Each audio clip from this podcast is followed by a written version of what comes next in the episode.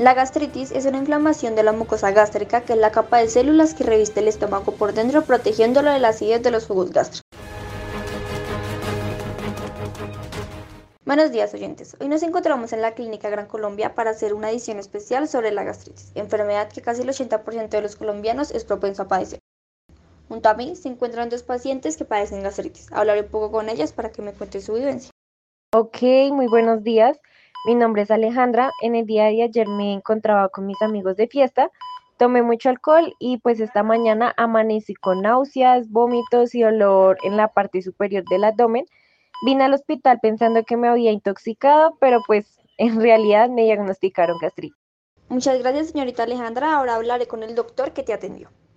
Buenos días, mi nombre es Diego Rojas, soy doctor especializado en la gastroenterología. La señorita Alejandra llegó aquí presentando náuseas y dolores bajos debido al alto consumo de alcohol, ya que esta bebida puede irritar y erosionar el revestimiento del estómago. Según la gastroscopia realizada la señorita, el dictamen que se le puede dar es una gastritis aguda por el exceso de bebidas embriagantes. Como tratamiento se receta medicamentos antiácidos, también mejorar hábitos alimenticios y por último realizar actividades físicas. Ay, sí, sí, sí, sí, sí. Yo recuerdo leer un artículo donde informaba que los antiácidos bajaban el nivel de la acidez del estómago, ya que pues estos están hechos a partir de sustancias bases y las bases contrarrestan los ácidos. Es por esto que se disminuye el nivel de la acidez estomacal. Muchas gracias a los dos, esperamos que Alejandra se mejore muy pronto y por ahora iré a visitar a otra paciente.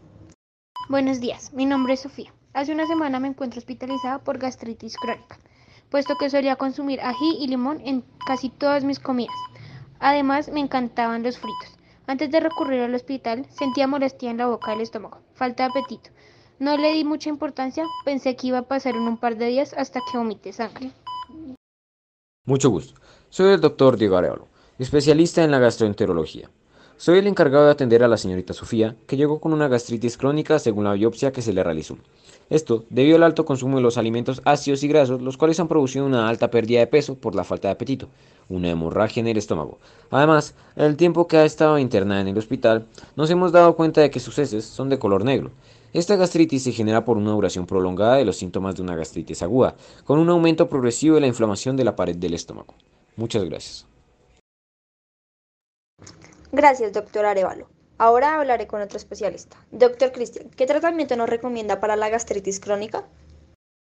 Como tratamiento recomiendo el uso de antiácidos como la leche de magnesia, alcalcerce, el sal de frutas, omeprazol y una dieta baja en grasas, pues estas grasas hacen que la digestión sea más lenta, estimulando la producción de ácidos en el estómago. Por otra parte, podríamos hablar sobre la bacteria Helicobacter pylori, que se relaciona con algunos tipos de gastritis provocando úlceras.